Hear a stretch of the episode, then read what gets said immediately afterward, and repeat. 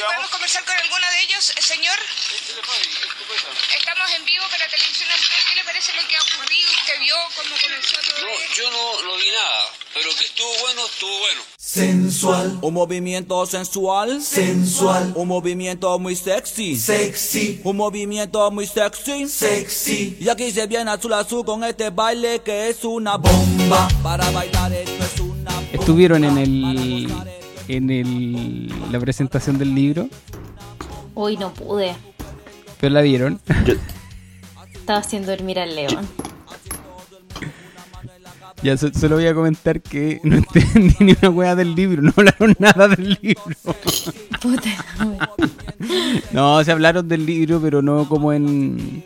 No del libro, hablaron sobre el estallido. Entonces fue como todo conclusiones como sobre el estallido y el Tauno de repente decía, bueno, esta es la presentación del libro. Pero estuvo bueno, estuvo súper bueno. Y ahí lo estuve escuchando desde el principio y... Sí, No, que yo estaba con una cantidad de pega que como que un poco he estado como en otro, un poco como con esto, con entonces hoy día como que se me no, no, no pude como prestar tanta atención como a la lo voy a ver si lo recomiendo, además que recomiendo comprar el libro también, aprovechando aquí como las recomendaciones, que un libro de rebelión que ya sacamos si no me, Oye, si pero no me todavía no partimos, po. no, yo creo que ya esto, esto queda. esto ya partió, así, así, par- así ya partimos. partimos, ya Eh, Así partimos. Yo creo que No, así, como así la- como en la coyuntura, ¿no? Como que grabamos un capítulo el fin de semana y ya como que eso está desactualizado. Oye, sí, ¿qué onda el- el- la coyuntura? ¿Cómo, cómo va, va cambiando a medida que nos acercamos como a este a esta masa crítica, creo yo, que es el 18 de octubre? Eh, ¿Se irá a repetir además esta masa crítica como este centro de gravedad con el 12 de noviembre? Mira, una cosa que yo conversaba hoy día con el Nico en la mañana, porque en la mañana estábamos tomando estábamos tomando desayuno y, y como que con el, el Nico pensábamos porque a- a- yo- a- anoche me tocó a mí hacer el cierre de la izquierda diario, es decir, ubicar las notas en la portada, con el equipo que tenemos todos los, todos los días lunes, definir eh, cuál iba a ser la, la portada, el titular, etcétera. Y, y pensábamos porque hay toda una discusión que se ha extendido hasta, hasta este momento respecto a la violencia, respecto a los saqueos. Eh, por eso yo decía en la mañana como, porque decíamos, debíamos haber titulado como los saqueadores son otros, ¿no? Porque hay todo un festival. Sí, porque hay todo un festival de condena a la violencia, condena a la violencia, condena a la violencia, Boris condenando a la violencia. Eh, que por, por ejemplo ayer Mónica Rincón como que, porque en la tele enfocaban todo el rato saqueos a grandes tiendas, ¿no? Y como que todo el rato hacían el énfasis, ¿no? Como, aunque sea una gran tienda, hay que condenarlo igual porque rompe el Estado de Derecho, la Mónica Rincón, ¿no? Que es como eh, el peri- la periodista a la que todos los eh, toda la gente como del Frente Amplio le prende velita, o sea, todo un sector de la izquierda importante. Entonces, hay un discurso muy unificado del régimen por criminalizar eh, la protesta social, lo que pasó ayer, que en el fondo, ayer, claro, eh, hubo saqueos en un sentido, pero lo que hubo a lo largo de todo Chile y en, en la mayoría de las ciudades fue una especie como de fiesta popular, autoconvocada, que tenía de conmemorativo y que tenía de protesta, eh, muy masiva, tanto en la Plaza de la Dignidad como en distintas en distintos puntos de la capital y en otras ciudades de las regiones. Eh, y más allá como esta típica dicotomía, ¿no? Que los saqueos en, eh, enturbian como el resto de la, eh, la marcha pacífica, etcétera, etcétera, que es una dicotomía tan vieja como vieja del Frente Amplio, incluso más, eh, desde el 2011 que estamos discutiendo esto, pero que en última instancia es un festival de hipocresía finalmente, todo esto como énfasis que colocan los medios, que todos sabemos con qué objetivo, para en el fondo porque claro, o sea, se hace un escándalo porque a París un día al año le hacen un saqueo, como de que va la gente, roba televisores, eh, mientras estos tipos, como tanto desde el presidente hacia abajo y todos los empresarios, literalmente se roban nuestros recursos naturales, nos saquean todos los días, eh, no, imponen este, este, este supuesto impuesto a, la- a- los pobres que es eh, eh, la inflación, que, que está- está muy en boga hoy día esa discusión. Eh, pero parece que nadie como que, que apunte a ese, a, ese, a ese aspecto. Claro, efectivamente hay exceso, Sí. y con esto quiero terminar, en términos de que, claro, que quemen un lugar de trabajo, eso afecta a trabajadores. Pero eso es un problema de que falta organización de ese descontento, y el Frente Amplio y el Partido Comunista, como se subordinan a esta idea de que estas protestas son espontáneas y que ellos no pueden dirigirlas, se niegan a, a dirigirlas o organizarlas, en última instancia permiten que eso siga siendo así, también en un sentido.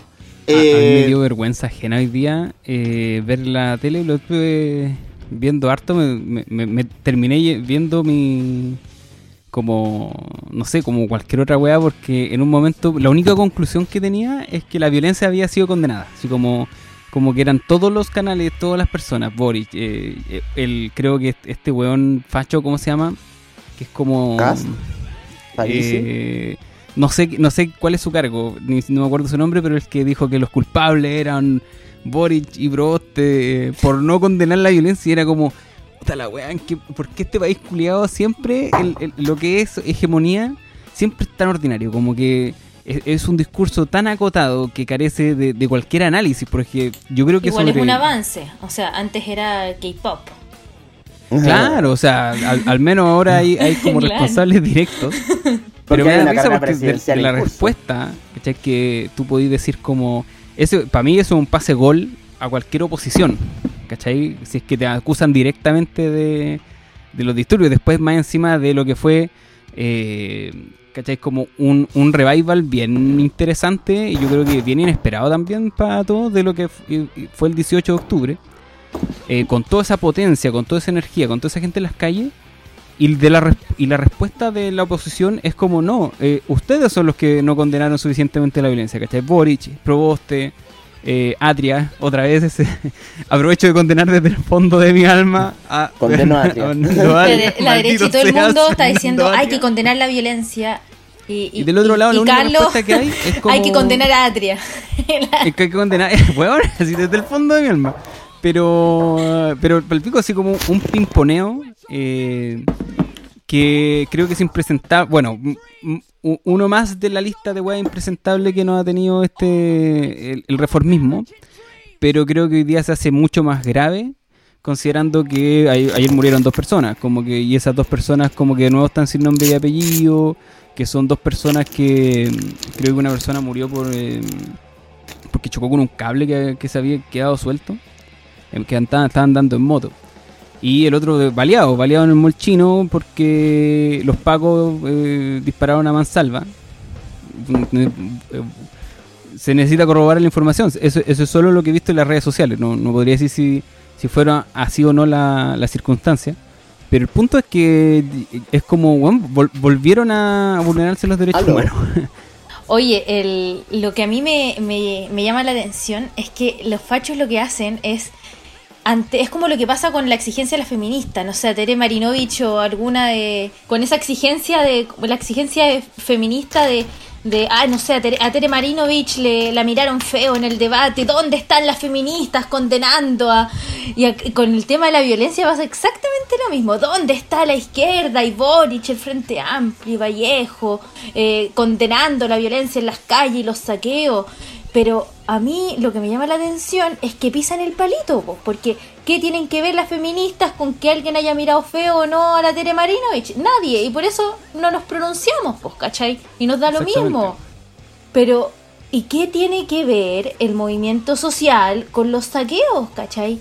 ¿Qué tiene que ver el movimiento social con, no sé, hasta ahora nosotros sabemos que eh, eh, evidentemente siempre hay sectores que en todas las marchas, eh, hay, no sé, desde barricadas hasta la Camila Vallejo salió diciendo Paco infiltrado, o sea, condenó la violencia, hizo lo que la derecha quería y después para no quedar mal hacia la izquierda dijo, ah, los Paco infiltrados. Efectivamente aparecieron ahí unas imágenes en Chilevisión de Paco infiltrados, pero no se trata de eso, po. se trata de No. cuál es el foco, ¿cachai? ¿Cuál es el foco que está teniendo toda la prensa? ¿Cuál es el foco que tú le querés dar a una movilización muy importante? O sea, toda la pandemia lo que hizo fue anular eh, la, protesta social. Fue eh, acompañar a la convención con el desvío de la lucha, la, la acompañó de facto con los toques de queda, el estado de excepción a nivel nacional. Eh, fue una, un- la pandemia y, las medidas tomadas por el gobierno coercitivas fueron un gran acompañante para el, el- desvío institucional de, la convención. Eh, entonces ahora tenemos un- tuvimos un 18 de octubre masivo en las calles donde salieron secundarios, donde salieron sectores del movimiento estudiantil, mujeres, trabajadores. eh, entonces, ¿dónde está el foco? Y eso no lo combaten. Y ahí hay una, una gran cedida, me parece, al régimen. Mira, yo creo que hay que hacer la partida formal porque ya estamos metiéndonos en temas. Temas, ya como que ya no- no- nos tiramos de piquero a, Es que A tenía mucha rabia, Joaquín. Partió así como. ¡Oh! No, no, pero es que, es que Oh, este- yo- eh, eh, hay que yo decirlo, tengo mucha rabia. decirlo. Este, estos, estos, bueno, eh, sean to- todos bienvenidos, bienvenidas, eh, bienvenidas a Troscosis, nuestra dosis semanal de trotskismo y el programa de vanguardia política que, le- que nos gusta conversar de y analizar estos temas desde nuestra perspectiva. Eh, se cumplen dos años desde el estallido social, eh, creo que el evento político más importante de los últimos 40 años en Chile. Eh, después de quizás el, el, el terremoto grado 10 eh, político que su- eh, sacudió a todos, ¿cachai? Como a- sin, sin que nadie pudiera quedarse fuera. Y a dos años de- de- desde ese evento estamos viendo las grandes diferencias eh, que existen con eh, cómo se ha conducido este proceso desde el reformismo, eh, con los distintos actores políticos que sí hicieron posible, creo yo, eh, los procesos que vinieron post-estallido. Esto fue ayer fue un día de mucha rabia. Y sobre todo hoy, el 19. El- recordemos que el 18 de octubre fue cuando es como el, la mecha, el estallido principal, pero como eh, las ramificaciones de este hecho político, la rebelión parte el 19. Ya Hoy día el- estamos grabando esto el 19 de octubre. Todo Chile estaba, estaba luchando, se hizo un una catarsis, creo yo, colectiva. Y creo que vale la pena conversarlo ya ah, con estos dos años de perspectiva. Me acompañan eh, eh, Bárbara Brito, candidata a Core, Acá 175 la diste vuelta. y Joaquín Romero. Y el, sale- pase gol salió pero para cualquier lado. Oiga, ya. Partamos con, yo creo que desde, desde la, la retrospectiva, creo yo, más eh, lógica. Eh, ¿Qué estaban ustedes el 18 de octubre? Creo Oh, que esa es ¿sabéis siempre una, una historia interesante. Creo Me que te- imaginé lo mismo.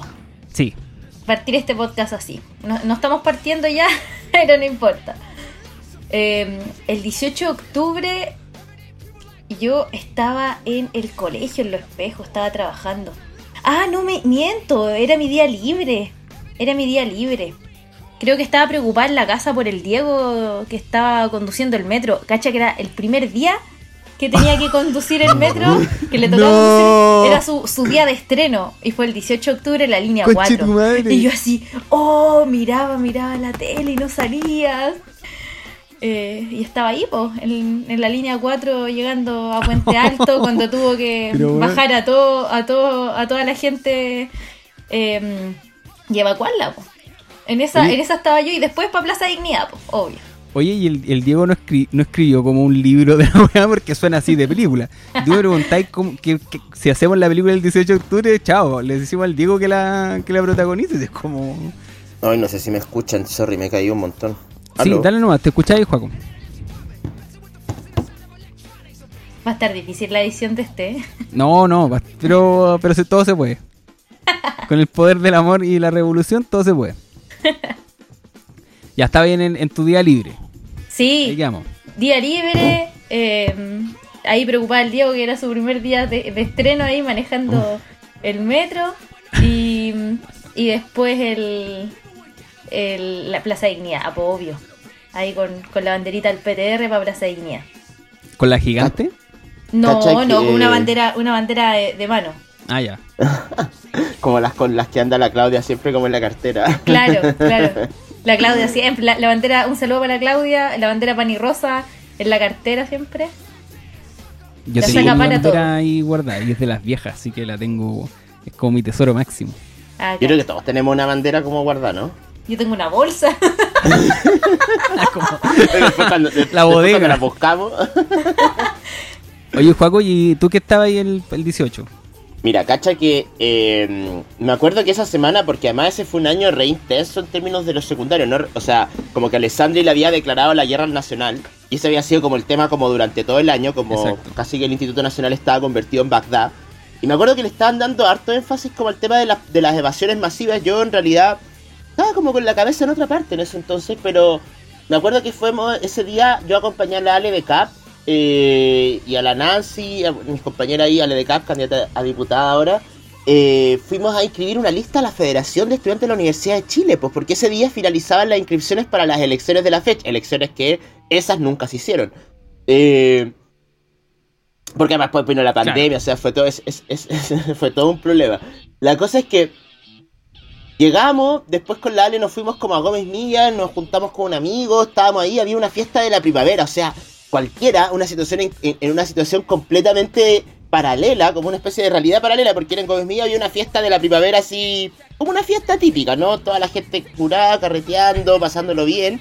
Y de repente con la Ale no, no habíamos, no, no- no nos habíamos integrado a la fiesta y fue como, oye, está la cagada, como que están diciendo que, que vayamos a protestar, están llegando los primeros videos, me acuerdo como de, del Simón, que, que trabaja ahí en el GAM, eh, mandando unos videos como al- a los grupos donde salía la gente caminando por la Alameda porque la estaban despachando por el trabajo, los pacos tirándole lacrimógena a la gente en la calle que no estaba ni siquiera manifestándose.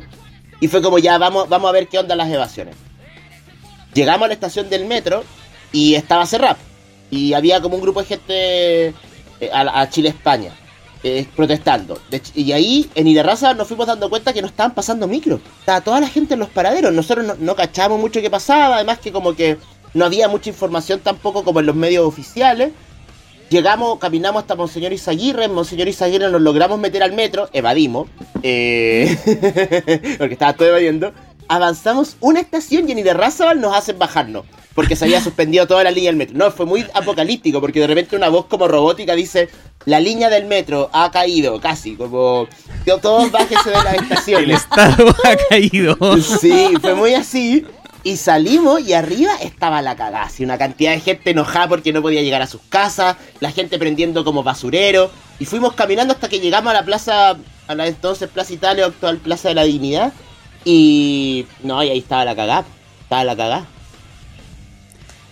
Yo me sentía como en el 4 de agosto, como en ese momento. Dije, oh, esto es como, no veía algo así como en Me el 4 pasó de lo agosto. mismo, me pasó lo mismo. Pensé al tiro en eso. Y después me di cuenta que fue mucho más. porque Sí, no, claro. Yo, yo en ese yo- momento no sabía que se están quemando estaciones de metro, nada de eso, pues. Había gente en la Plaza Italia nomás. Yo estaba el, el- el 18, eh, esa semana había sido eh, particularmente dura para mí porque yo estaba, eh, estaba haciendo mi práctica. Yo estaba haciendo mi práctica en una cooperativa anarquista. Eh, y estábamos, eh, estaba editando una película eh, que se llama En la Noche. No sé si algún día saldrá. Está en el streaming de esta cooperativa, se llama Guasasapo por si quisieran buscarlo.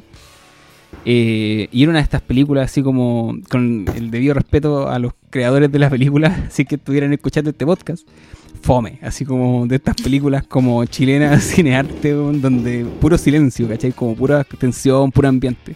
Y son las películas más difíciles de trabajar precisamente por lo mismo, porque tenéis muy poco que hacer, es muy...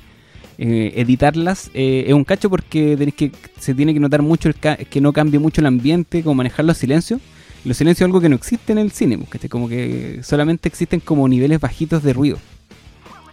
Entonces, como bien tedioso. Y ese viernes yo salía temprano y dije, ya, chao chilenos, yo, yo trabajando toda la semana en esta cuestión. No había pescado nada, absolutamente nada lo que era la movilización de los secundarios, las elevaciones del metro, algo había leído, estaba en otra. Estaba en otro y eh, esto quedaba en Ñuble. Y llego al metro Ñuble y está cerrado. Y como que dije, ah, ya de, eh, eh, estaba la gente afuera, estaban todos como bastante enojados. Se suicidó alguien, dijiste tú. Claro, o fue como debe haber eh, se debe haber cortado la luz. Así como. Entonces me fui caminando del metro Ñuble hasta ir a Razabal. Y en ir a Razabal, como que voy bajando la escalera y están cerradas las puertas. Dije, ya, ahí dije, listo, es un corte de luz. ¿cachai? Como. Entonces dije, ya voy a. Voy, caminé por ir a No cachando nada. El No, nada, nada, nada, nada. Nada, y dije, ya se cortó la luz, voy a ver si es que están... eh, voy a ir a tomar micro. Oye, yo, en verdad, fui muy... Espérate, sí, mi historia, mi historia es de, de cómo, cómo vivir el 18 de octubre de la manera más buena posible. Porque fui a tomar micro y todas las micros venían repletas, así eran como micros de la India. ¿Cachai? Era una wea así como yo como, oye, que, que- porque hace tiempo no tomaba micro, así como, oye, que, que están llenas las micros ahora, así como, yo, porque yo me, me- me manejaba en metro, así como, oye, la hora punta, mon, que está así como este país inviable. ¿Cachai? Y Teníais razón, en eso teníais razón. Sí, pues tenía razón. Entonces lle- llegué a eh, Monseñor Izaguirre y ahí estaban así como dos pacos, así como eh, histéricos. y yo y yo entro al que está abierto y dice, ¿a dónde va? Y yo como, eh, chucha, así como, eh, no, voy metro Vi- de Villa... No, dijo como, no, no, estoy haciendo nada, así casi como... como mi cabo, no, yo no fui. como- dijo, no, no, ¿a qué estación va? Así como Villa Frey. Ah, ya, sí se puede, eh, pase.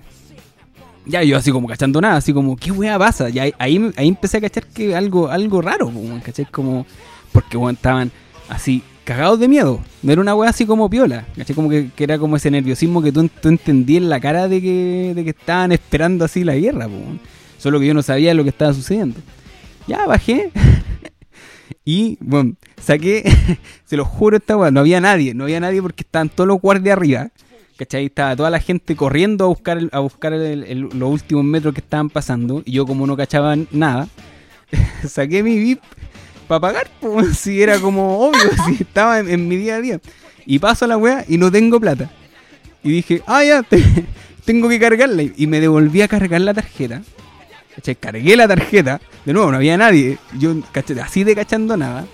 Hasta que dicen por arriba que se cerraron todas estas estaciones. eh, no sé, pues como la voz robótica, así como se cierran estación, estación, estación, estación, estación. Y, ahí fue como, oh, ¿qué, qué está pasando? ¿Cachai? Y estoy a punto de pagar la cuestión. Y sale la misma voz robótica diciendo como, bueno, y ahora empieza la hora punta. Fue como, pero concha tu madre, ¿cómo va a empezar la hora punta? Como si son las cinco y media, así como, qué weá. Y, y ahí caché, ahí Miserable, como hasta que, el último minuto Hasta el cobrándote último más, minuto, y yo dije como, esto, oh, esto weón es sinvergüenza. Y ahí me acordé de la weá de elevación. Y por eso eh, me pasé el metro. Ahí por eso evadí, porque ahí me dije como, ah, esta weá debe ser. Y fue como, más encima me dio rabia porque subí, me su- me subieron ahí in situ el, el, ¿cachai? el, el precio del, del pasaje. No, Pero de nuevo- vi- Un chileno común viviendo la rebelión. No, súper, súper, súper común. Ya, tomé el metro. Y dije, ya, estaban todos así como el metro no, no estaba lleno. Yo pensé que iba a estar lleno, no estaba lleno. Estaba como muy normal. Eh, para ser como un cuarto para las seis, una cosa así.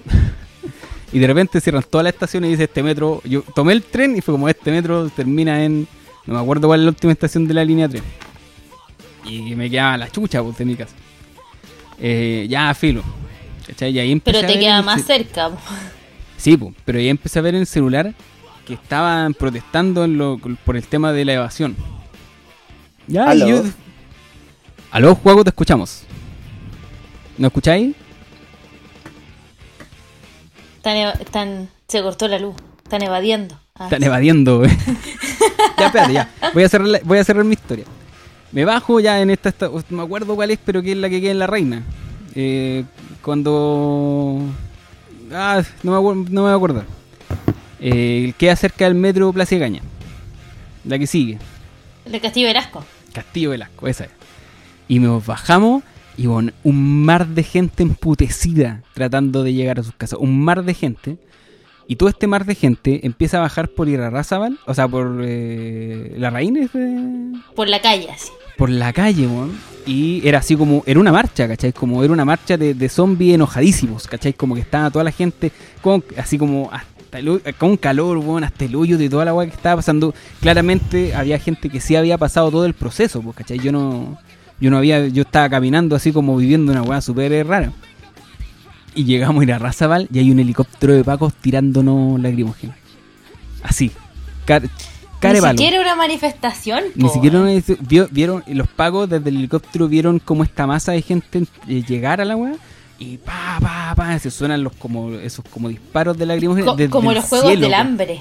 como desde el cielo weón, y la gente salió cagando una turba así de gente a mí me, me metieron en el mall Plaza Caña así como porque no, no tuve para dónde más correr Eh, nos tiraron a lagrimógena así como adentro del mall quedé para la cagada, menos mal que yo trabajaba en el mall en ese entonces, trabajaba en la biblioteca.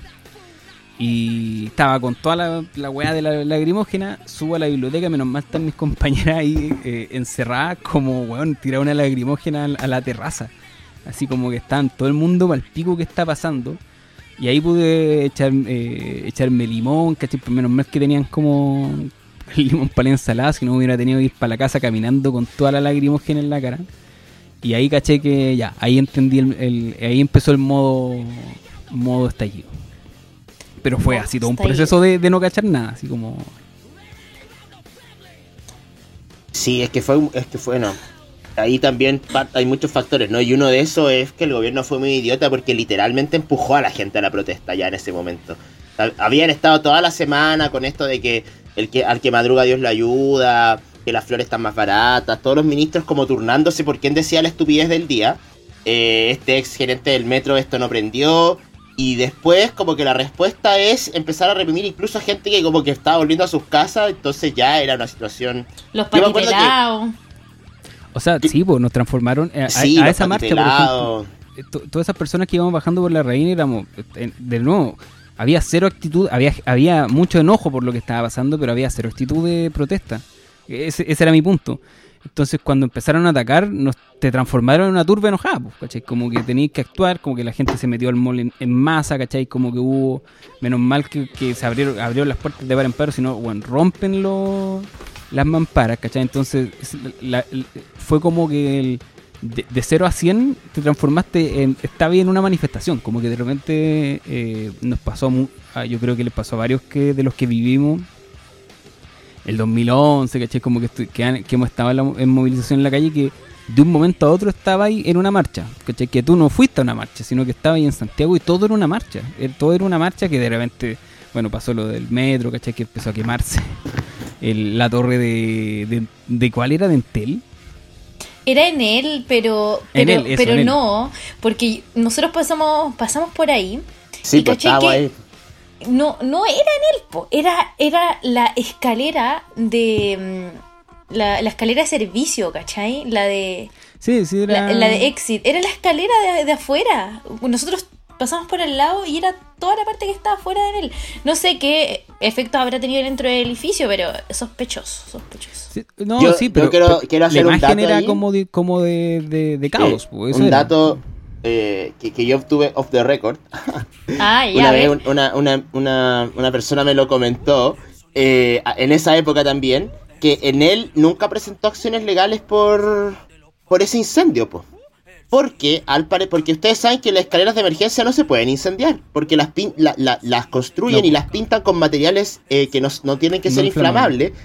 Entonces, el la cagaba en él es que si demandaban quedaba en evidencia que no había cumplido la norma. Oye, qué cagada de veras, po. Toda la razón. Ups.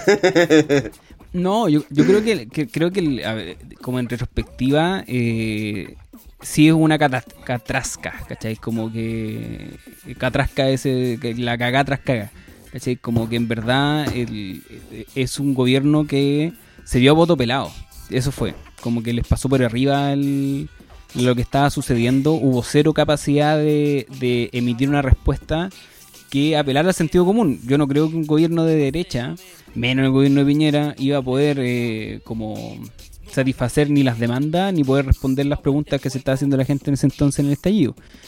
Pero el problema no fue que no dieran las respuestas eh, propias de, de- una caída de un, de un sistema, ¿cachai?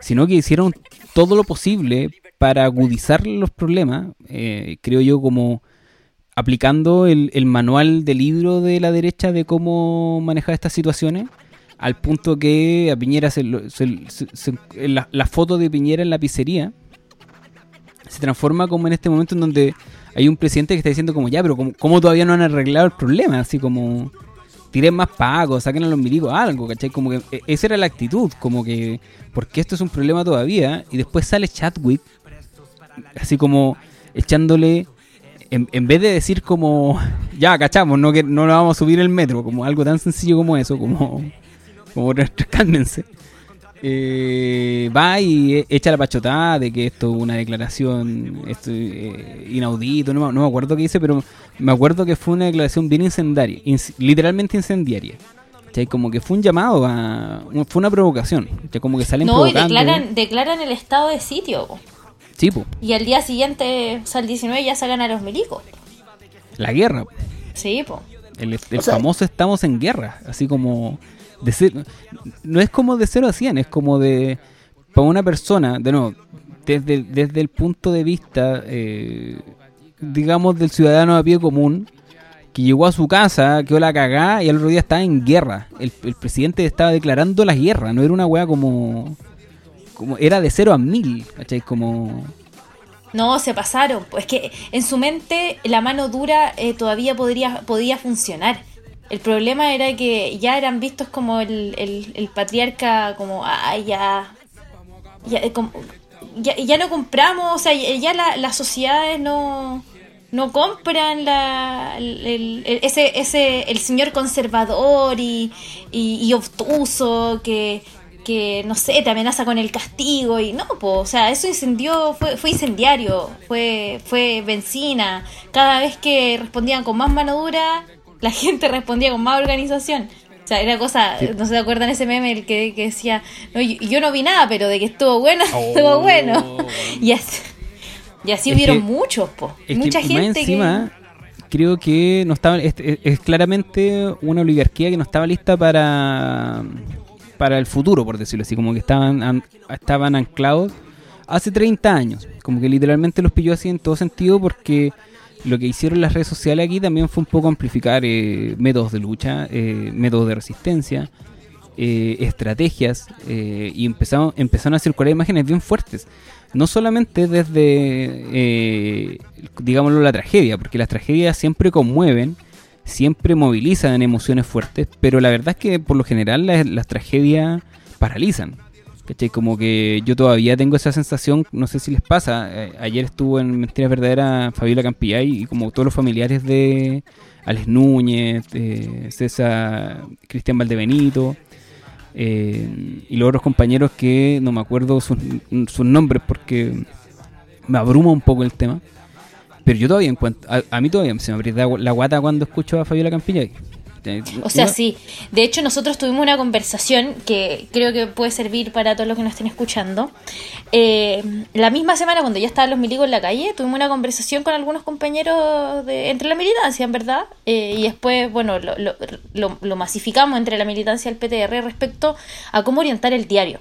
Porque la izquierda diario se convirtió para nosotros en un en un lugar desde donde cada uno de nosotros este, estuviera donde estuviera, podía amplificar las denuncias, podía registrar y, y bueno, eh, llegamos a casi dos millones de visitas. Pues entonces teníamos un, un rol importante que jugar ahí, pues, que tenía que ver con la, con la comunicación. Y teníamos dos opciones. Una era amplificar eh, el terror. Eh, se llevaron a tal, eh, eh, incendiaron tal, tal eh, supermercado y aparecieron tantos muertos que eran baleados en realidad. eh, los milicos salieron a las calles, eh, agarraron a cabras secundarias y, y las toquetearon. Bueno, podíamos empezar a amplificar eso o podíamos amplificar las denuncias, pero siempre con salidas políticas de fortalecer la organización y a su vez darle mucho peso a miren están saliendo los trabajadores de tal lugar miren se están organizando los secundarios miren cómo se enfrenta la represión miren la primera línea cómo se organiza en Plaza de Dignidad mira el comité de emergencia y resguardo que estamos levantando en Antofagasta miren la fuerza que tenemos los trabajadores para poder enfrentar esta situación. Entonces es otra óptica de comunicación que te da que te da una visión estratégica porque la comunicación también de los medios cacha que no fue porque ya no se podía ocultar, o sea, porque tenemos las, las redes sociales, ¿cachai? Entonces la línea de los medios fue, fue, fue replicar el terror. Sí, Yo, creo que con eso mismo de, Dale, dale, perdón, Juan, que de replicar el terror, porque. O sea, me parece que Piñera hace una declaración de guerra que. Porque yo creo que igual ahí, eh, en términos de que si se vieron o no se vieron sobrepasados, si vieron que la situación, o sea, los vieron desbordados, yo creo que claramente no se esperaban una respuesta popular de estas magnitudes, por eso estaban haciendo todo lo que venían haciendo durante toda esa semana. eh, pero que en última instancia, y yo creo que eso también fue como, o, queda también como una de las lecciones de la rebelión, los tipos en el fondo eligen conscientemente enfrentarse a la protesta popular, que es a la rebelión, directamente, sin ningún tipo de tapujo, sin ningún tipo de restricción, para garantizar eh, la continuidad del saqueo, ¿no? Porque en última instancia los tipos, bueno, eh, después hacen aprobar una ley de, de servicios esenciales que aumenta las penas como ataques supuestamente que pueda sucederse a eso, pero en el fondo es para, para resguardar el que siguieran funcionando las minas, que siguieran funcionando las forestales, que siguieran funcionando los puertos, eh, que en algún momento paran también, pero que después el gobierno en eso no estuvo solo en, esa operación, de mantener la guerra con el pueblo en las calles, entre comillas, eh, mientras se mantiene y se consagra el saqueo empresarial eh, durante todos esos días. Y finalmente ahí, eh, por eso yo creo que es tan importante lo que, lo que decía Bárbara respecto a qué, qué discurso político amplificar en ese contexto de confusión, porque la propia izquierda reformista no sabía cómo responder, y después cuando eligen cómo responder, eligen mantener ese modelo, ¿no? En el cual protesta autoorganizada en la calle, eh, mientras el gobierno mantiene y preserva... eh, los dispositivos de seguridad para que continúe el saqueo de todos los recursos naturales y que eso no se paralice. Y, hicieron y, y no quisieron paralizar eh, los sectores estratégicos, no quisieron paralizar eh, que la economía parara y si paraban trabajadores muchas veces era por la fuerza misma de la presión de lo que estaba sucediendo. Pero se negaron a organizar eso, de hecho yo me acuerdo el día 19 con la Ale de Capi con el Simón, eh, presidente del GAM del sindicato GAM ese entonces, fuimos a una reunión que convocó la Mesa de Unidad Social donde estaba todos. Estaba la CUT, estaba la CONFECH, estaba la ACES, estaba la Coordinadora 8 de marzo, estaban las, fe- las federaciones de la salud, las federaciones del cobre, estaban todas, todas, todas, las cabilas y las mojojojo. Y primero en esa reunión, que había sido un día después, nadie sabía qué decir, nadie, na- como que la CUT todo el rato, bueno, de partida estaban tratando de evitar de que habláramos todo el rato y que hablara más gente, como que estaban, no, que los cinco minutos, no sé qué, pero había una sensación de confusión tal eh, y, y- y- y- y como un poco de entrega a los acontecimientos, había un debate si había que convocar o no a una marcha, a una marcha, pues, ¿cachai? O sea, en un momento en que ya esa reunión era gente pa- pa afuera, o sea, una reunión de esas características con los militares en la calle era para organizar ya la huelga general. Y se demoraron cuánto en organizar la huelga. El llama un llamado a la huelga general. A mí, yo tengo dos postales súper eh, como marcadas en la memoria de lo que fue de todo el proceso del estallido, no fue como el mismo día. Eh, como el momento en que tuve miedo, eh, un miedo como ese miedo paralizador. ¿Me están escuchando? Sí. Ese miedo paralizador, eh, que fue cuando sale la noticia de que fueron a buscar a la casa a eh, la, una de las voceras de la ACE. No recuerdo Sí, Ah. ahí se escucha. Es la Oye. vocera de la CONES. Valentina Miranda, De la que ahora es constituyente. Bueno, cuando ella la fueron a detener fue un momento yo creo que de los que yo sentí miedo en la casa. O sea, es como... Después tuve otro momento donde sentí miedo en la calle. Eh, y fuimos una weá en Renca que fue así como la locura. La locura porque era así como una asamblea como con una energía que tú decís como porque fue como no, no quiero decir como el, el- lugar eh, por en caso de cualquier cosa pero eh, en un momento era el- como que decían como no aquí el, en la toma nunca han entrado los- en esta población nunca han entrado los pagos nunca van a entrar y, y- un guan hablando así como con toda la así como con toda la energía revolucionaria rebelde por decirlo así no aquí no van a entrar los pagos y aquí en la noche estamos haciendo ronda y y de repente saca una pistola pa pa pa y empieza a disparar al cielo así como ah, aquí les vamos a dar pa". y yo estaba así weón conche tu madre ¿dónde me metí? ¿Cachai? Como que fue el primer momento en donde dije como, como e- esta weá tampoco es, una movilización, ¿cachai? Esto no es el 2011.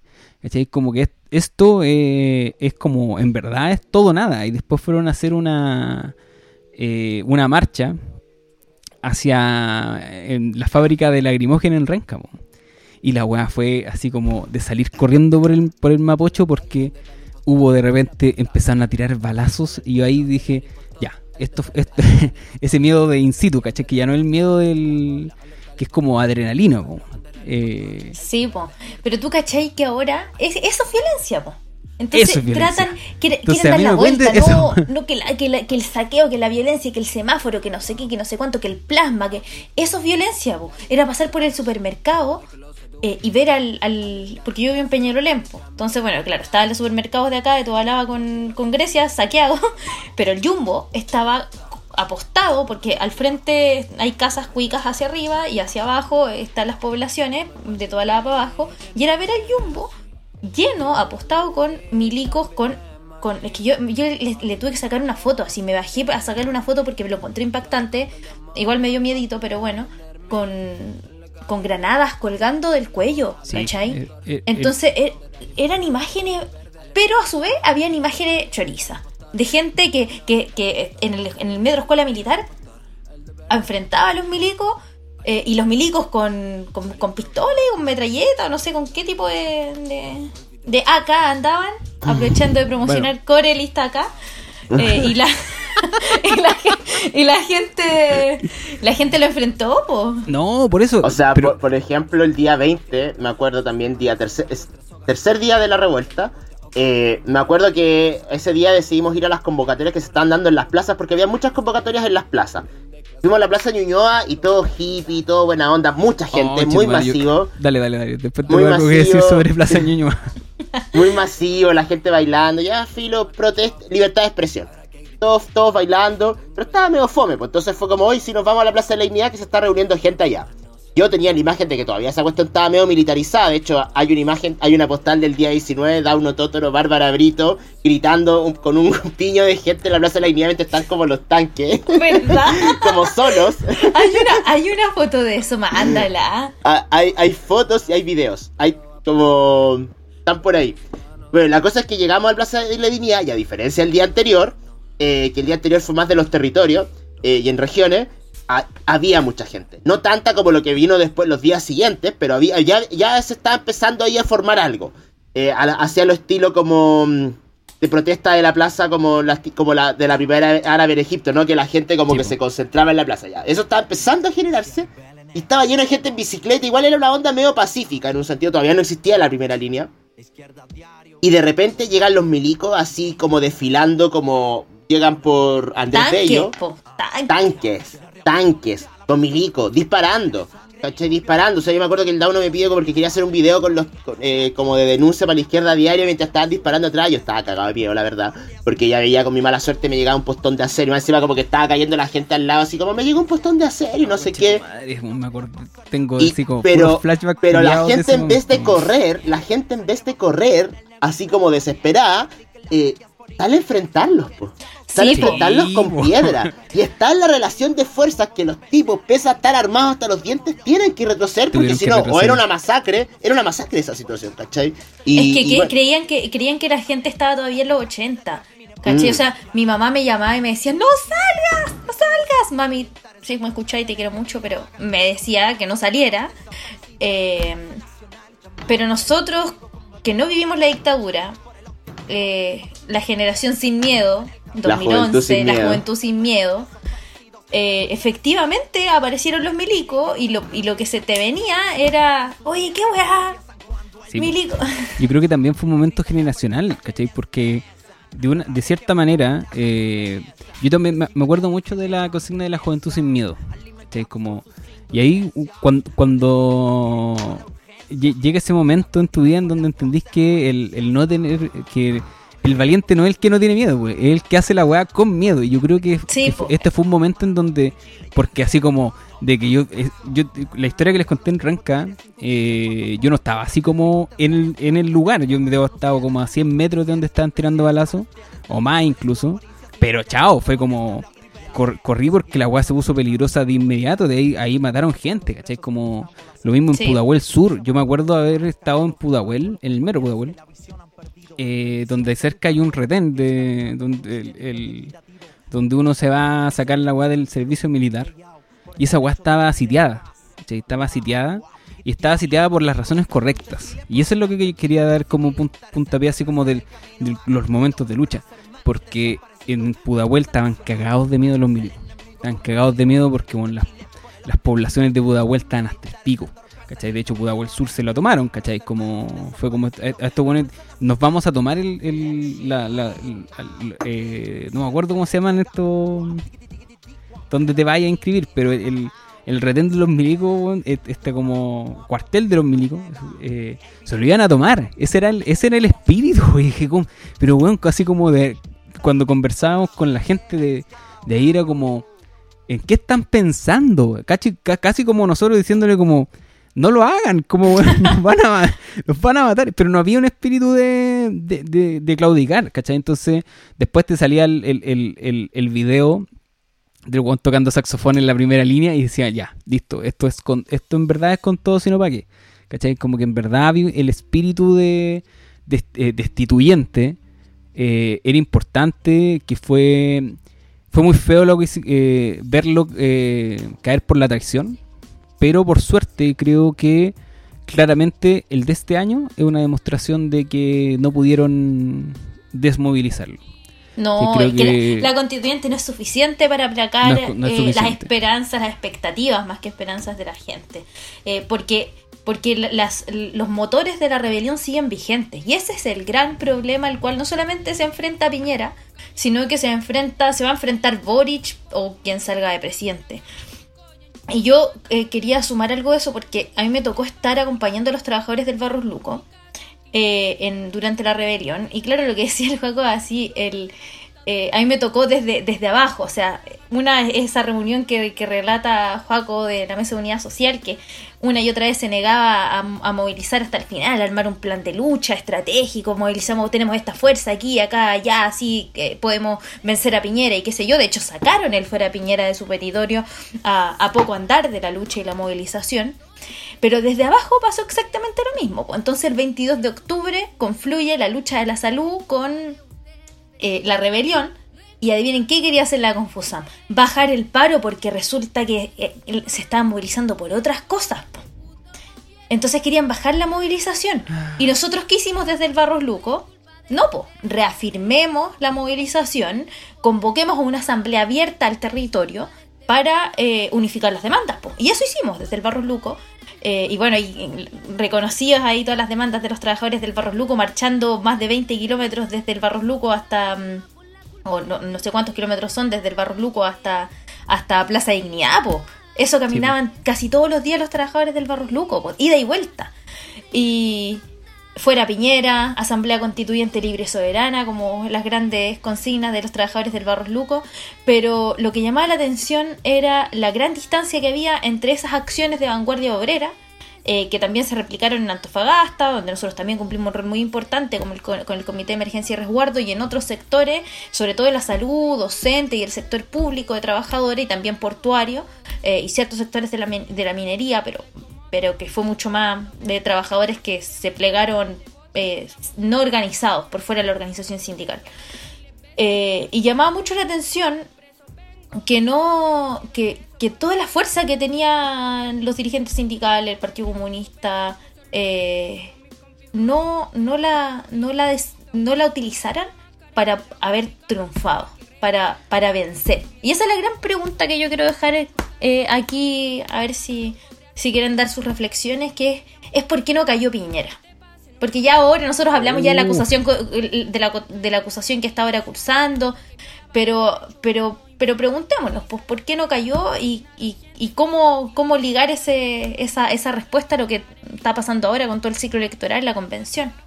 O sea, yo creo que ligado que, claro, la rebelión en un sentido no ha sido derrotada, hay, hay, hay una fuerza social, eh, eh, hay, hay una energía que está... Yo no, me gusta usar la palabra dormida porque creo que no es correcta, porque no creo que la gente como que dejó de pensar en los problemas que, afectaron al Chile de los 30 años, sino que simplemente eh, está canalizada, eh, desviada, a través de un camino institucional que en su mayoría en este momento la gente cree que puede generar algún tipo de, de transformación todavía, más allá de lo que hemos conocido durante el último tiempo y que hemos comentado harto en este podcast. Y también, onda, yo creo que es importante poner sobre la mesa que, que igual la rebelión implicó, y sobre todo con la pandemia, eh, producto del mismo temor a una nueva movilización de masa, eh, que se firmara una especie como de convenio, eh, como de bono de término de conflicto, en el cual se está pagando el IFE, que nos tiene hasta como recibiendo estos pagos hasta, hasta, hasta diciembre, más los retiros del 10%, que un poco han, han funcionado como bono de término de conflicto. ¿Qué va a pasar cuando eso se acabe? Es una pregunta in- in- interesante de, de saber, porque en el fondo hay un subsidio al consumo de los hogares chilenos, eh, que bueno, todos dicen que está generando inflación y todo este, este pánico colectivo de los empresarios, pero después cuando eso se acabe, ¿qué- ¿cómo van a seguir haciendo funcionar la economía? Eh, si finalmente el consumo es, es un pilar importante. ¿Van a arriesgarse a hacer eso? Eh, ¿Cómo lo van a hacer? Y si, y, si, y si lo mantienen, ¿cómo lo van a financiar? O sea, los problemas estructurales del sistema neoliberal chileno siguen estando muy vigentes. Entonces, gobierno que gane va a ser un gobierno débil por esa situación y que, y que va a tener que tomar decisiones que probablemente van a ser muy impopulares. Y ahí la pregunta es, en el fondo, yo creo y con eso lo ligo respecto a por qué no cayó Piñera, eh, que es lo la, la reflexión que coloca la, la- la Bárbara, ¿no? Porque finalmente Piñera porque también no, de nuevo, las gárgaras de la hipocresía, que el saqueo, la violencia, pero todos los medios de comunicación, todos los panelistas que condenan la violencia, incluido ca- prácticamente el arco, el arco político de conjunto eh, en el Parlamento y en el Congreso, sostuvieron a Piñera porque no querían afrontar los costos de tener que, de, de- de- de una situación en la cual ellos incluso tuvieran que tomar el, hacer una especie de gobierno de transición, no querían enfrentar ellos, entonces en su cobardía lo mantieron en el poder. La- el Frente Amplio y el Reformismo en el fondo en ese momento la rebelión pensando en cálculos electorales. Como lo que más le gustaba del acuerdo por la paz es que iban a haber más elecciones en el fondo, ¿no? Y que venían y, y quisieran abrir nuevos cargos y nuevos cupos y nuevas relaciones de fuerza y claro, y que iban y que íbamos a ir avanzando en la medida en que iba a ir cambiando como eh, la composición de eh, la composición de las fuerzas políticas y eso. Una visión completamente mezquina, que en última instancia eso, eso va a pasar factura en algún momento, porque después la convención constituyente en el fondo, y, y lo dicen prácticamente así, ¿no? Con, con palabras de lo importante y que nuestros sueños y que estamos escribiendo un montón de cuestiones, pero lo que más les importaba en el fondo era tener otro espacio para replicar el juego parlamentario, porque consideran que así es como se va avanzando las transformaciones. Y eso es una perspectiva estratégica bastante errada. Y ahora, claro, quieren, hay un sector que quiere sacrificar a Piñera y que probablemente, si hay un enojo de masas bastante fuerte producto de que el IFE se acaba ahora en diciembre, yo no descarto que lo sacrifiquen para en el fondo aplacar ese descontento un rato al menos. Pero ya es una cuestión como, es como un premio de consuelo en última instancia, ya... eh, no tienen, o sea, prácticamente no tienen un sentido porque ya le quedan dos meses de mandato. El tipo ya completó su mandato, el tipo salió impune. Y el día que lo acusen, el tipo va a tomar un avión y se va a ir a Miami y anda a saber tú eh, si alguna vez va a pasar un día en la cárcel por todo lo que hizo, o si va a devolver todo lo que él mismo también ha saqueado. En fin, estoy con mucha rabia.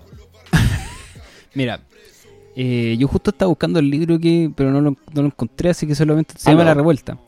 Eh, no me acuerdo los autores, súper importante porque en esto la, revu- el- la revuelta es como el título del libro de, así que como escaleta de libro así, eh, donde menciona un capítulo eh, que es cuando eh, cercano al 12 de noviembre, cercano, no ese mismo 12, eh, los pagos eh, se filtra que están eh, pensando en dejar la moneda porque se les iba Ah, a hacer muy difícil mantenerla y fue el momento en donde casi que hubo como un, un- acto de como eh, el helicóptero, ¿cachai? como el, Piñera escapando por helicóptero o por otros medios eh, y te revela qué tan cerca estuvo de caer. Es como, no, no fue un momento, no fue una locura pensar que una toma de la moneda, ¿cachai? Como estuvo dentro de los planes de, de, los pacos, ¿cachai? Y los pacos te- tuvieron que tomar la decisión en algún momento de eh, nos morimos aquí o chao, nos vamos para la casa, así como no nos vamos a morir por Piñera, así como así de así de intenso. Claro. Eh, así intenso fue el, fue el momento. Creo que el- creo que el eh, sobre, el- sobre por qué no cayó Piñera.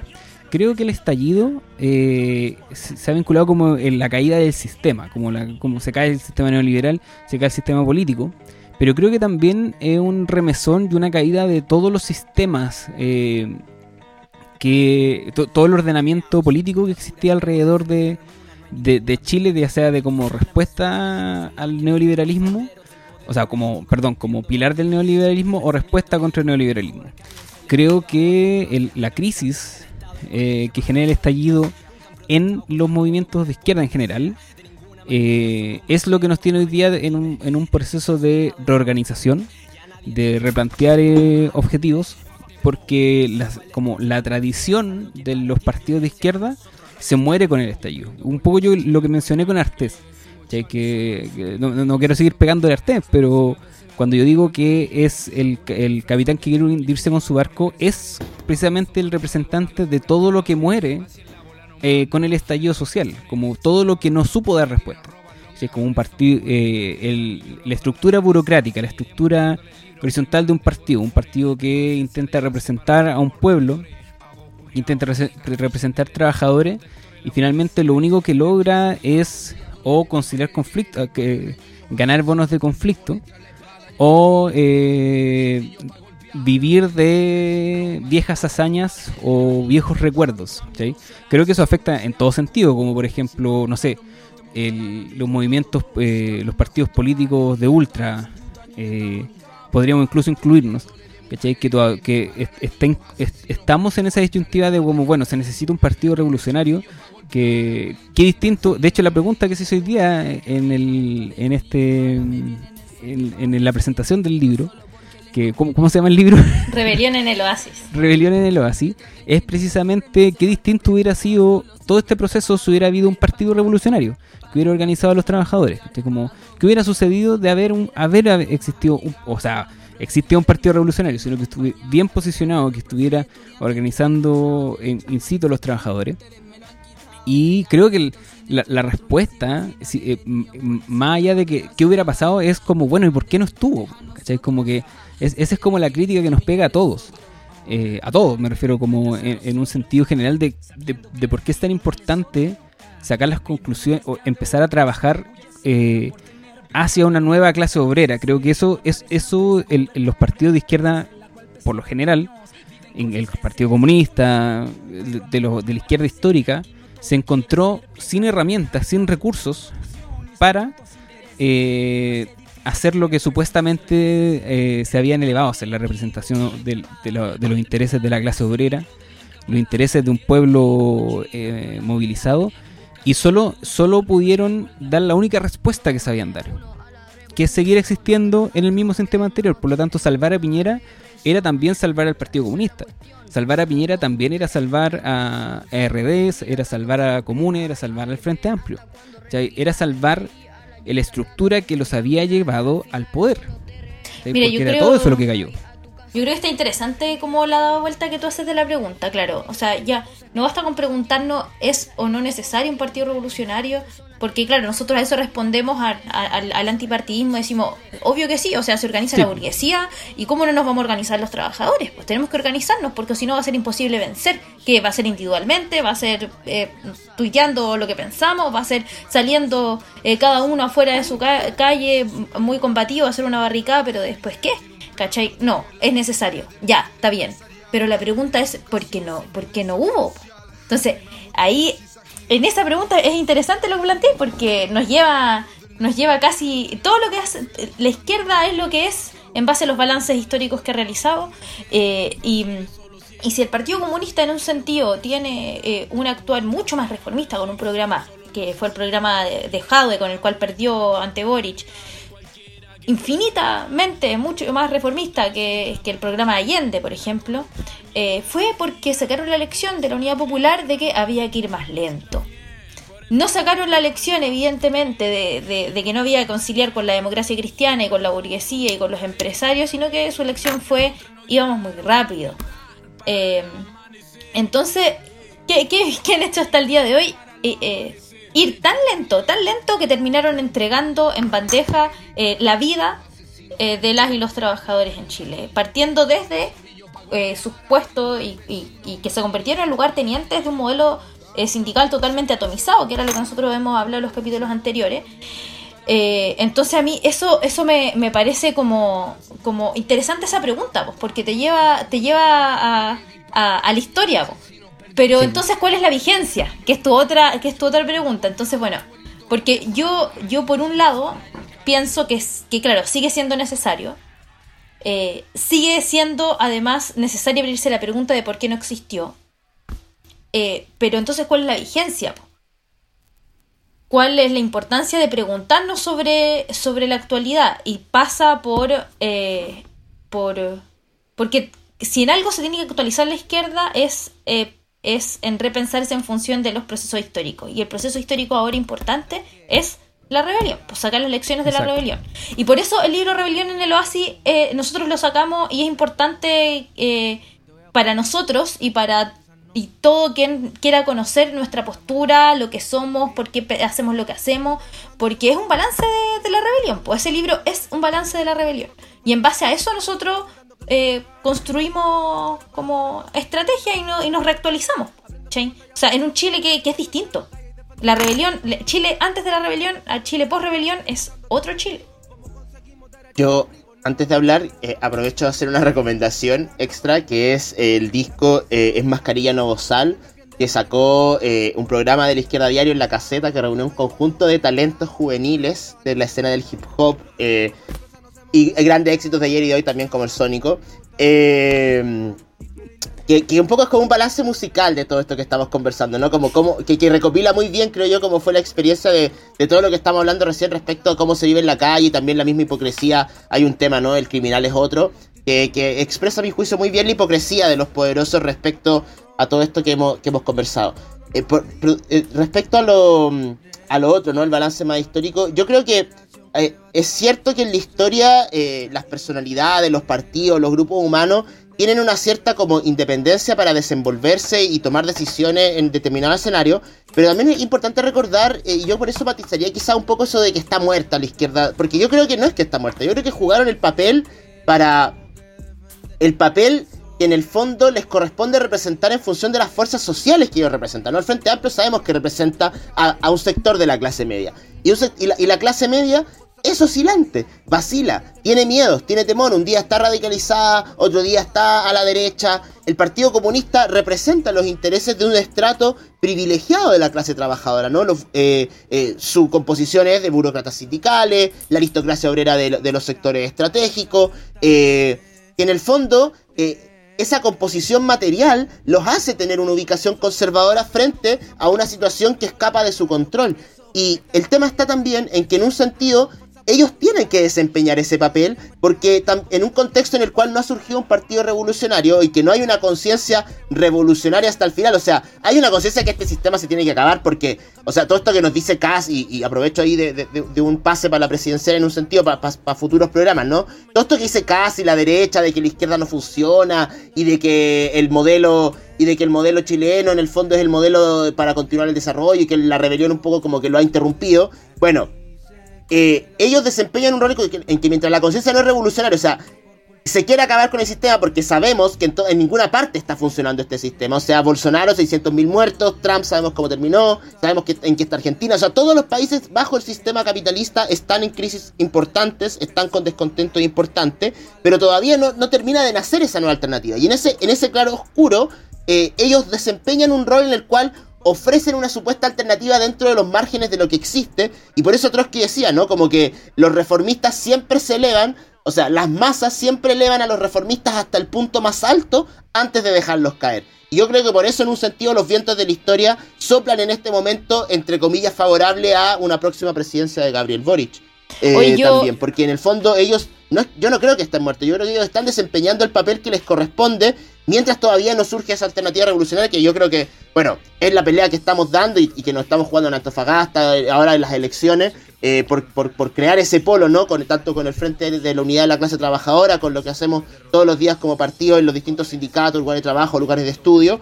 eh, y para lo que en el fondo nos estamos preparando también para un próximo año, sea el gobierno que sea, ¿no? Con una crisis educativa en cierne, con una crisis de la salud todavía agravada por la pandemia que la han tapado, con una situación de inflación y de pérdida de salario que va a precarizar aún más las condiciones de trabajo y, y- y- y la vida eh, eh, en Chile, en, este oasis del neoliberalismo. Y, y en el fondo, lo que yo creo que, que- que tenemos que ver es que mientras estos tipos reformistas están desempeñando el papel para el que están diseñados, no sé yo, existen para situaciones como esta, buscar ser contenciones y mediaciones eh, para la burguesía. Yo solo para darle un punto a Carlos, porque creo que el reformismo efectivamente eh, es lo que tú dices. Pero eh, la izquierda revolucionaria. Mm. Es evidente que, nos- que, que hay que actualizarse. Ahora, eh, ¿qué significa esa actualización? Pues no es la revisión de un programa eh, o una estrategia revolucionaria anticapitalista o pensar una sociedad donde gobernemos la y los trabajadores en ruptura con el capitalismo, sino que pasa por pensar estrategias a la luz de los acontecimientos actuales. Y los acontecimientos actuales son, por ejemplo, la rebelión. ¿Por qué Artés es un tipo tan testimonial? Porque no hay ni un ápice de balance de la rebelión en su, en su discurso. Entonces su discurso sigue siendo los trabajadores y los estudiantes organizados en las calles vamos a vencer.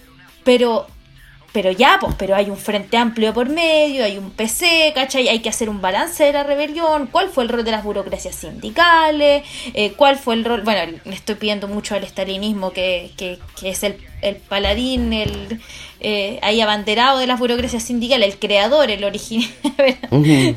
Pero mm, El pero no eso voy, no, no hay una no hay una actualización de, de qué estrategia para para para la estructura político-social actual en Chile. Por ejemplo, pensar Santiago, nosotros estamos haciendo todo refle- que lo tendremos que dejar para otro capítulo, pero toda la reflexión que estamos haciendo es, por ejemplo, pensemos, pues en concreto, ¿cómo hacer la revolución en un Santiago, en, en- en- Santiago? ¿Qué implica?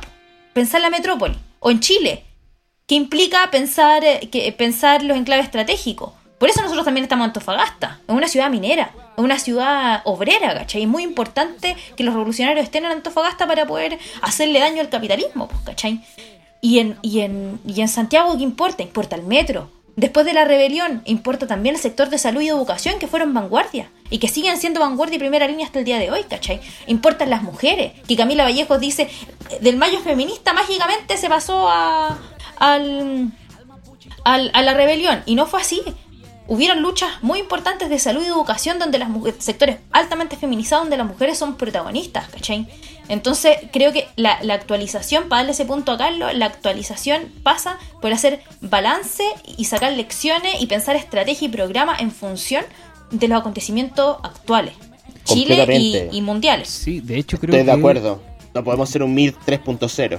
Sí, Claro. po- po- podría estar exagerando, pero creo que la gran mayoría de las movilizaciones eh, post estallido y del estallido fueron eh, no gracias a a las burocracias, fueron a pesar de las burocracias, todas. Fue como toda contrapelo con la burocracia precisamente porque no había respuestas a esto, porque había una, una idea, no solamente el ir más lento, sino de que la propia idea de que eh, el dirigente, eh, haciéndolo como el simil con el, el secretario general del partido, ¿cachai? Que, que dicta para abajo qué es lo que se hace y qué no, porque qué es lo que conviene estratégicamente más o menos para una movilización, eso está muerto.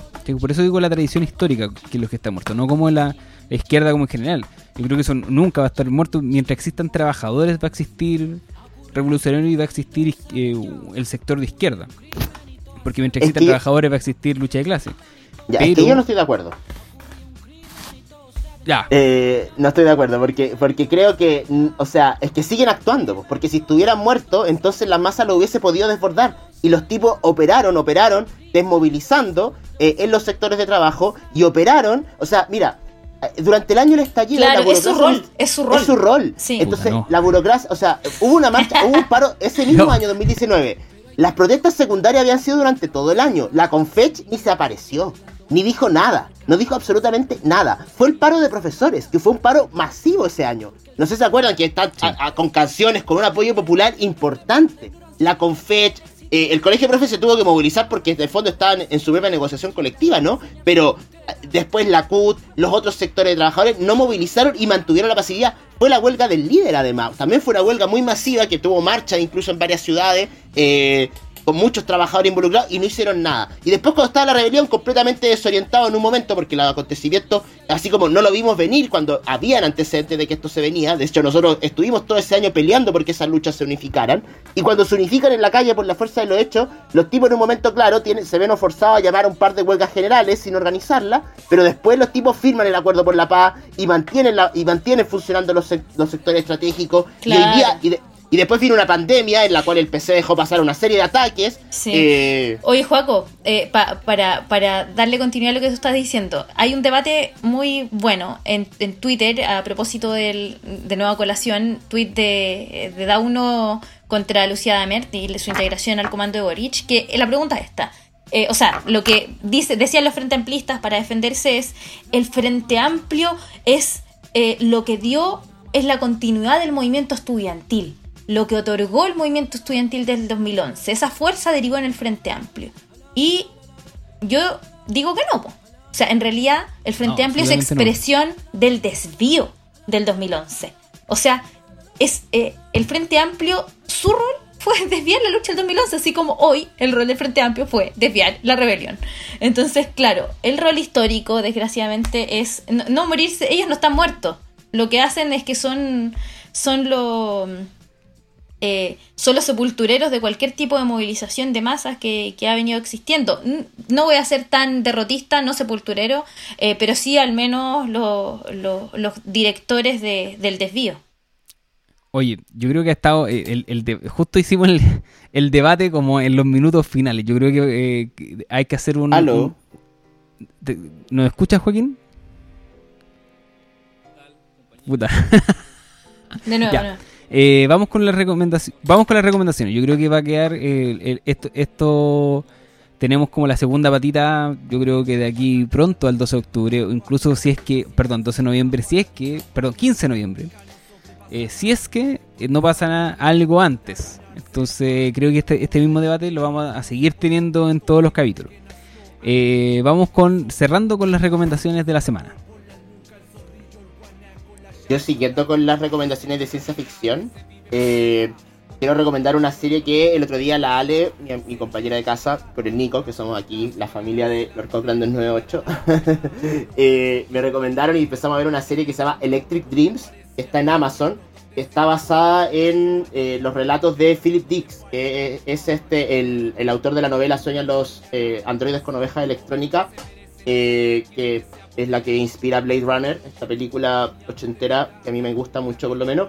E interesante son, son varios capítulos que son distintas historias eh, de distintos como acontecimientos del futuro, donde siempre el tema es hasta qué punto los robots o las inteligencias artificiales generan conciencias humanas, por decirlo así, eh, o, por ejemplo, a veces se enfrentan con eh, civilizaciones alienígenas a las que consideran enemigos, pero también está la contradicción hasta qué punto también esas como conciencias alienígenas eh, tienen nociones o paradigmas como éticos, entre comillas, como similares a los nuestros. Entonces, muy entretenida. Yo al menos la recomiendo un montón. Oye, yo, yo voy a recomendar un tema, pero es en relación con lo que tú, con lo que tú dices. Un tema como un tema de debate. Porque no- mucha literatura no he podido leer porque estoy metida en el diplomado en neurociencia. Y, y, es- y Chile va a ser el primer país, es el primer país en, empezar a, discutir eh, en el Senado con Guido Girardi sobre eh, neuroderechos y que tiene relación con hasta donde nuevas tecnologías, inteligencia artificial, eh, etcétera, van a poder eh, modificar o obligar a dirigir lo que pensamos, cómo pensamos, etcétera. O sea, gobernarnos, ya no nosotros como, como pueblos, como, sino que eh, en nuestras mentes y claro, nuestro cerebro. Bueno, y de hecho hay, eh, experimentos sobre animales donde ya han logrado eh, ese, ese cometido. Pero me llama la atención porque porque es- este país va a ser como, ya está discutiendo, ya hay un, un proyecto presentado al Senado eh, y, y- y personajes tan tan concertacionistas como Ido Girardi están ahí a la cabeza de, de ese tipo de, de- de proyectos cuando en realidad eh, es no es otra cosa como denuncia Miriam Breckman también en uno de esos videos que andan por ahí por redes sociales eh, es, eh, es la contradicción de, que nos permiten pensar en el fin del mundo, en que van a controlar nuestras mentes, pero todo, todo, todo es posible de ser eh, reflexionado, de ser imaginado, menos la revolución, menos Mm, una sí. sociedad sin Estado, sin clases sociales, sin dinero. Entonces, nosotros estamos impedidos de pensar una sociedad diferente, una sociedad comunista, pero ellos pueden pensar en Imaginar vacas voladoras, de que van a controlar las mentes de toda la población, que puede ser o puede que no, puede que necesitemos derechos eh, sobre eh, para que no controlen nuestras mentes, pero pero oiga, ah, repongamos repongamos la discusión sobre la revolución entonces también. Además de que la está dando Guido Girardi, pues, bueno, estamos hablando Por del huevo menos vanguardista en, en- en- cualquier cosa que se pueda imaginar. Es que yo opino que después de que la concertación se volvió tan café, tan, ta- tan fome, tan... eh, te- de alguna parte tenía que sacar algún Claro. tema entretenido, pues, ¿cachai? Te dirás tú, Miguelito, porque tengo mil cuestiones que decir, pero vamos a esperar a ese debate, yo creo que para otro capítulo. Eh, Para nuestro voy a de mis- Halloween. voy a eso, voy a guardar todas mis recomendaciones de terror, que tengo muchas. Eh, a raíz de, de que lo, anteriormente dije que el terror era contrahegemónico, reuní las pruebas, como pa- pero voy a guardarme para el especial Halloween. Eh, y pero voy a, voy a recomendar una película. Eh, el cine de- eh, revolucionario de izquierda como, como género, por lo general está dominado, eh, creo yo, por eh, películas muy fome, películas muy aburridas, muy eh, creadas para el sin ánimo de ofender a, a este público ni nada, pero están creadas mucho para el, para el estudiante de filosofía. Como muy, muy para pensarlo muy de adentro, muy para... ¿Sí o no? estoy, estoy- por eso, sí, sin prejuicio del de estudiante, sino que Del estudiante de filosofía. sino que las películas, como cuando, cuando, cuando alguien recomienda algo como de izquierda, así como marxista, como de izquierda por lo general es una película súper densa, súper como, como larga, como mea así como lenta. Yo voy a recomendar una película que creo yo que es eh, es un manifiesto anticapitalista eh, de- eh, que es de- del cine más revolucionario posible que se llama Speed Racer. Speed Racer, o aquí en Chile se le dice Meteoro, eh, creada por la, ahora la hermana Wachowski. Eh, es una película que se- estrenó en el 2008 junto con Dark Knight, entonces pasó un poco por debajo, pero eh, es un- una gran película sobre eh, cómo es mantener, que se trata sobre mantener la integridad creativa y mantener la lucha en un mundo capitalista, como cómo sobrevivimos al, capita- al hipercapitalismo, porque este es un mundo futurista hipercapitalista. Eh, todo esto en un tono que lo puede entender tanto un niño como un adulto. Y creo que creo que los creativos de izquierda tenemos que, sobre todo los marxistas, deberíamos empezar a ver más eh, tipos de películas como Speed Racer, porque el- la- las- las preguntas que nos tenemos que hacer los artistas a veces eh, no solamente la podemos manejar entre, entre marxistas o entre filósofos o entre militantes, tenemos que saber abrir esa, esa barrera y creo que Speed Racer, que es sobre un, eh, un corredor de carreras de autos, ¿cachai? que él, su pasión, su, su arte es, son las carreras de auto, pero tiene que enfrentarse al feo mundo del capitalismo. eh, y es extraordinaria. No, no solamente estoy hablando de una buena película, estoy hablando de una extraordinaria crítica al sistema y una película muy positiva sobre cómo ganarle de repente al sistema cuando te veis inundado por el pesimismo, cuando veis que no, no hay salidas. Yo podría hacer un, buen programa entero de Speed Racer, se los prometo. Yo creo que, créanme que cuan- si la ven con un análisis, con un análisis profundo, van a quedar absolutamente sorprendidos. ¿Cachai? Porque ah, eh, en esa película hay un, hay un niño y un mono que son personajes dentro de la película, así de como infantiles, ¿cachai? Como que la, la película está hecha en código de caricatura.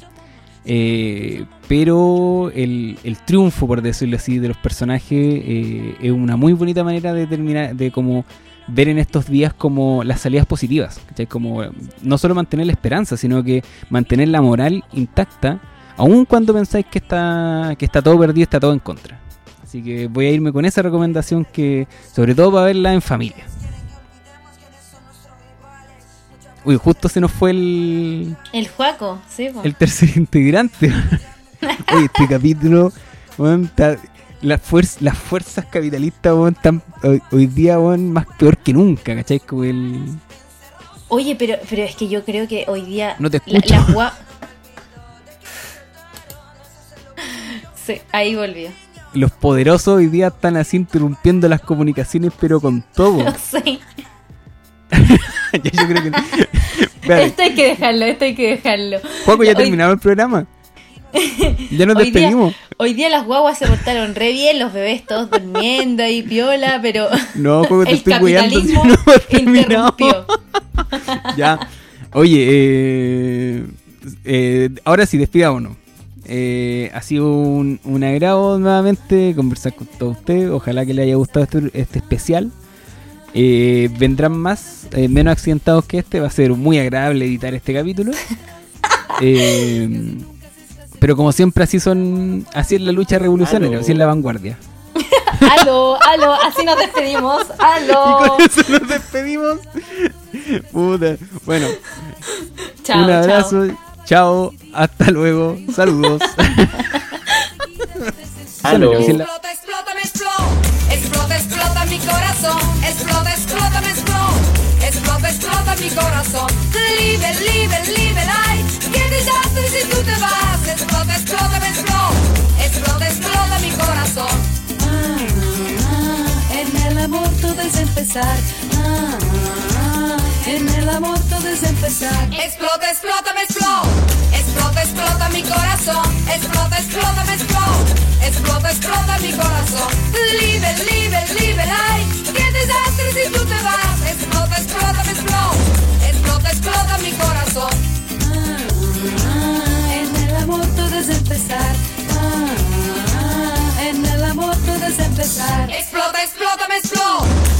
Explota, explota mi corazón. Explota, explota, me explota. Explota, explota mi corazón. Libre, libre, libre, ay. Qué desastre si tú te vas. Explota, explota, me explota. Explota, explota mi corazón.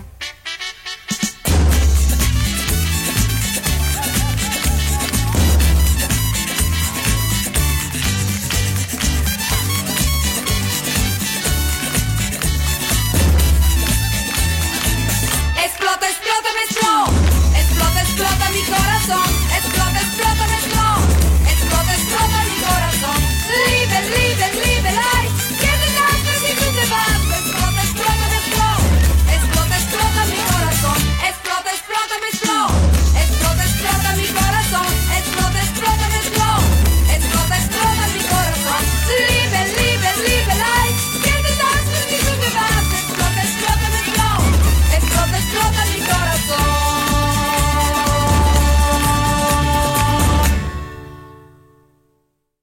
Esa no Aló. creo que sí es la-